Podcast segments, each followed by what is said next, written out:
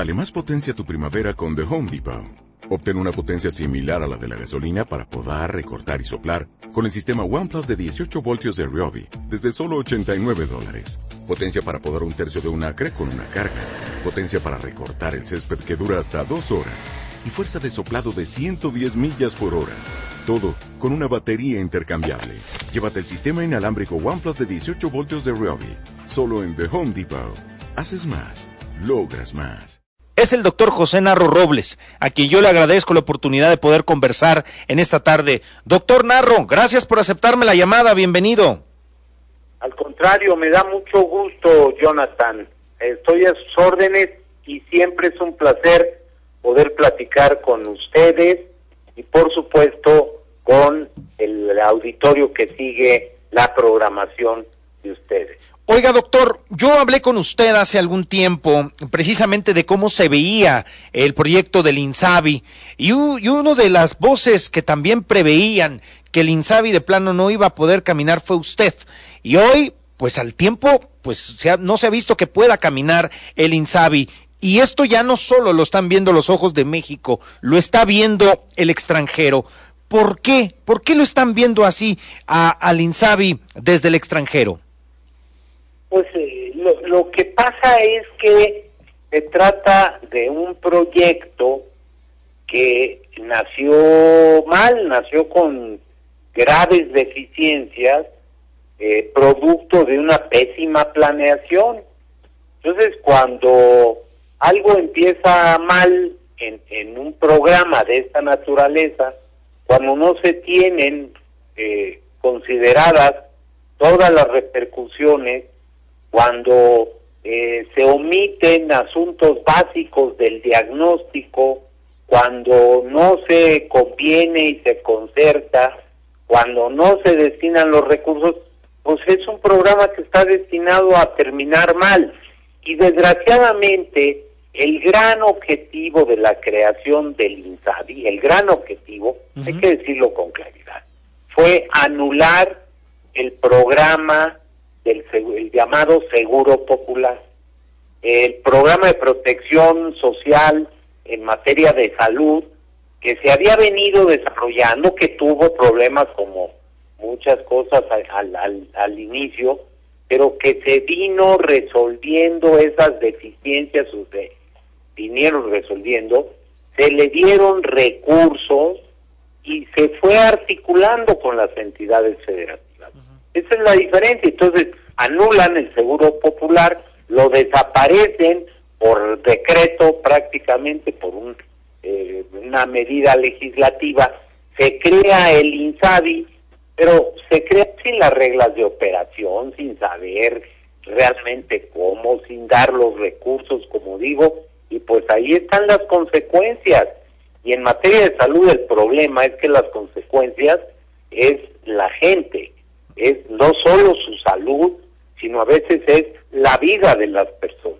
Ahora, eh, doctor Narro, con esta mirada, porque incluso eh, veíamos el reporte más reciente de la Oficina de Representantes Comercial de, de, los Estados Unidos, ni más ni menos, esta mirada que de plano ya es una mala fama la que está teniendo el INSABI en el exterior, ¿pondrá en riesgo la llegada de nuevos medicamentos, doctor? No es, y hay que decirlo con toda claridad también, aquí es, es parte del manejo que se da por el INSABI, sí, pero no solo. También está ahí el caso de la COFEPRIS, este órgano, esta comisión eh, federal reguladora de riesgos sanitarios, encargada de ver temas que, que están relacionados con los medicamentos, los insumos, el equipo médico, pero también con alimentos, también con bebidas, también con otros productos.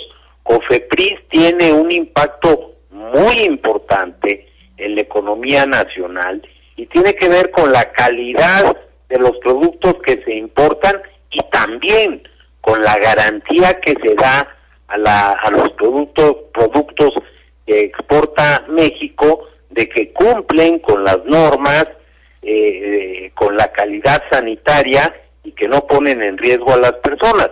Ahora, cuando en un órgano tan importante hay un rezago, hay un retraso, ah, hay eh, falta de entendimiento y de comprensión y se van quedando las cosas, pues también eso es lo que pasa y tiene un impacto comercial, tiene un impacto sobre las importaciones y las exportaciones.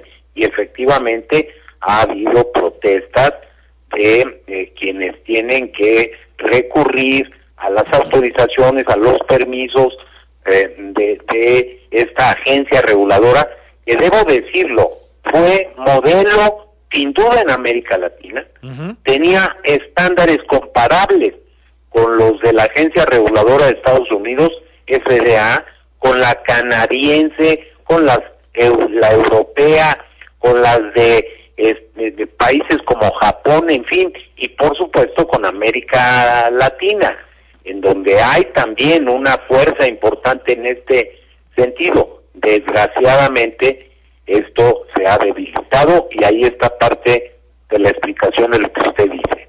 Ahora, de, usted ha sido, eh, si no estoy en lo incorrecto, ha sido el exsecretario más reciente que se ha tenido en este, en este sector tan importante. Usted fue de los últimos y más recientes exsecretarios de salud.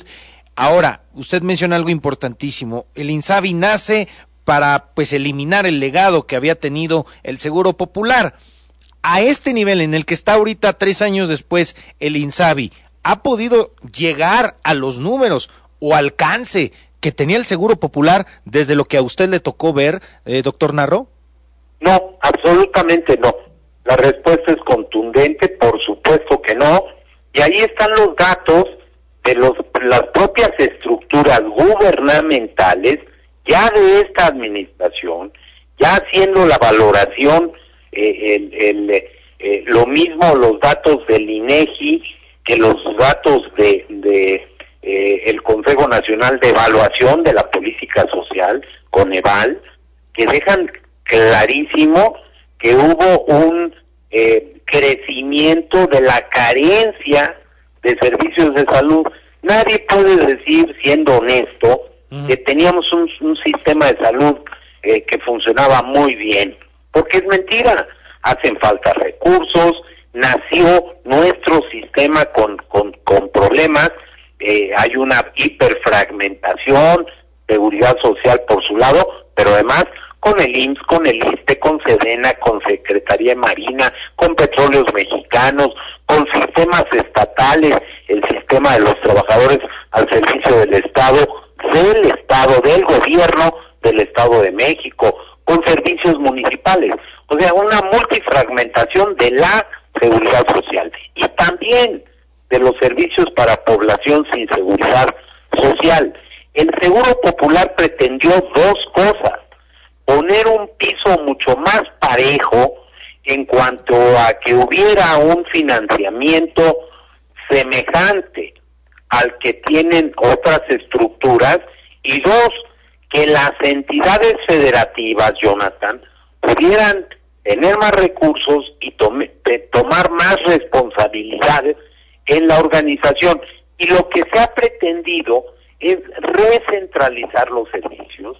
Y bueno, muchas entidades federativas no quisieron entrarle, pero ahora, mm, pésima noticia, ahora en virtud de que hay un reconocimiento implícito de que el, el INSABI no vino a resolver el problema del abasto, lo agravó, no vino a resolver el problema de las carencias de equipo, lo agravó, no vino a resolver los problemas organizacionales, se agravaron.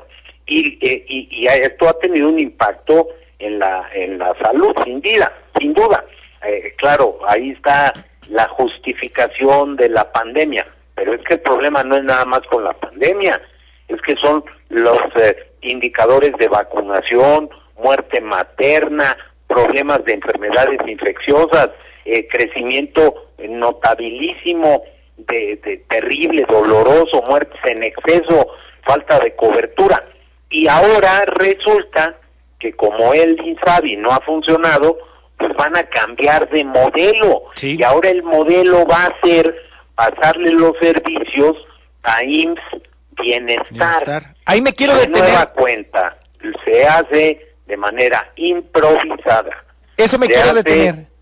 Ahí, doctor, perdón que lo interrumpa, doctor, es que le ha dado al clavo. Esa es la parte que le quería preguntar, perdón que lo interrumpa, doctor Narro.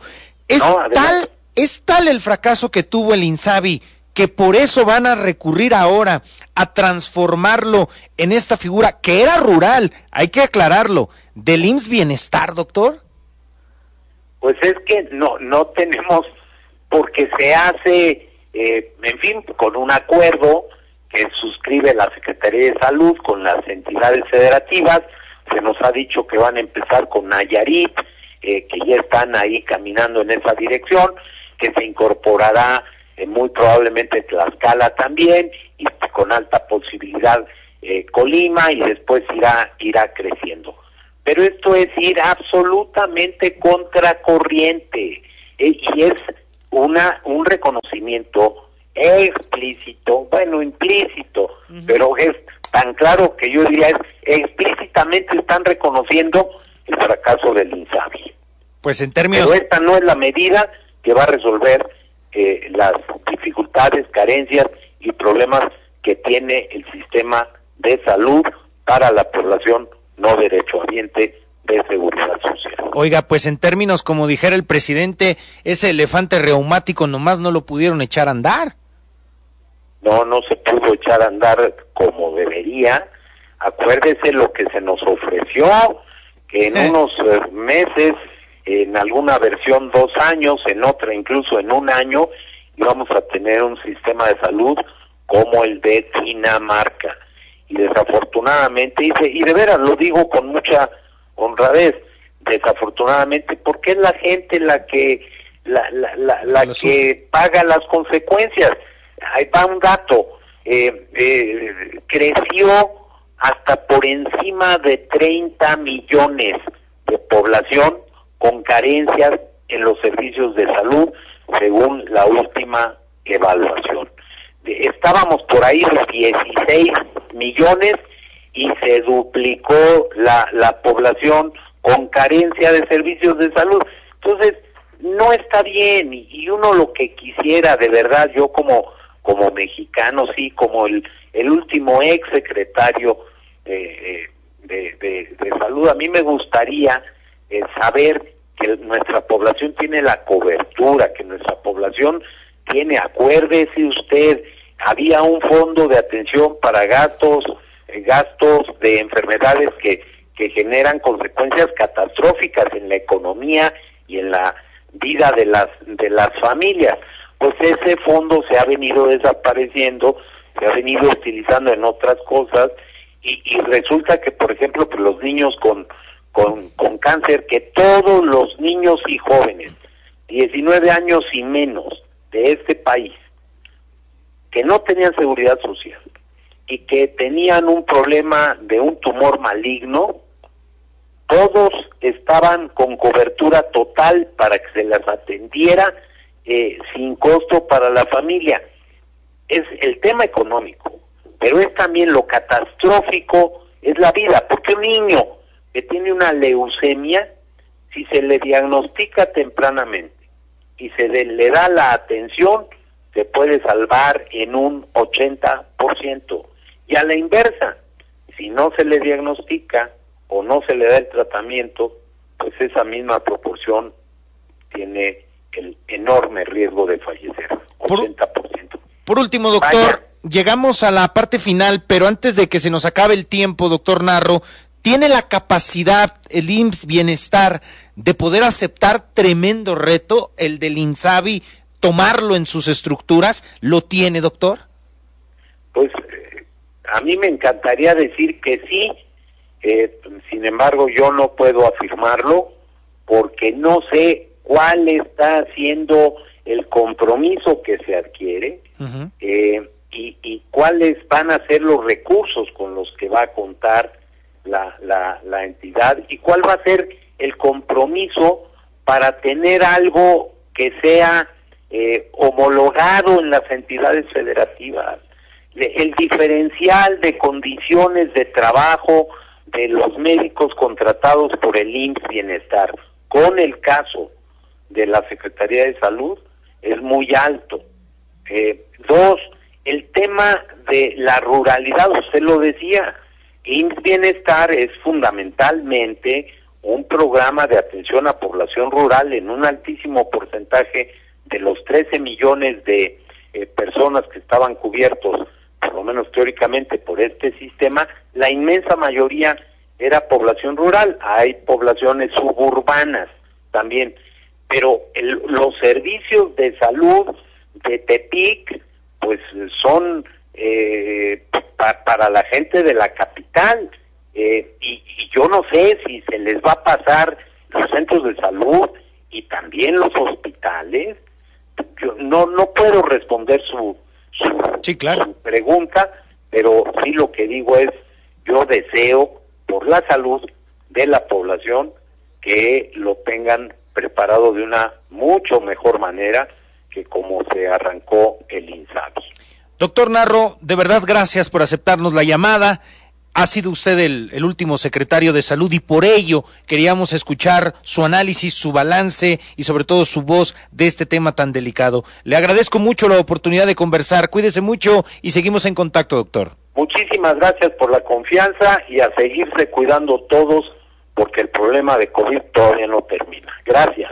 Que esté muy bien. El exsecretario de Salud Federal, el doctor José Narro Robles, también ex rector de la UNAM.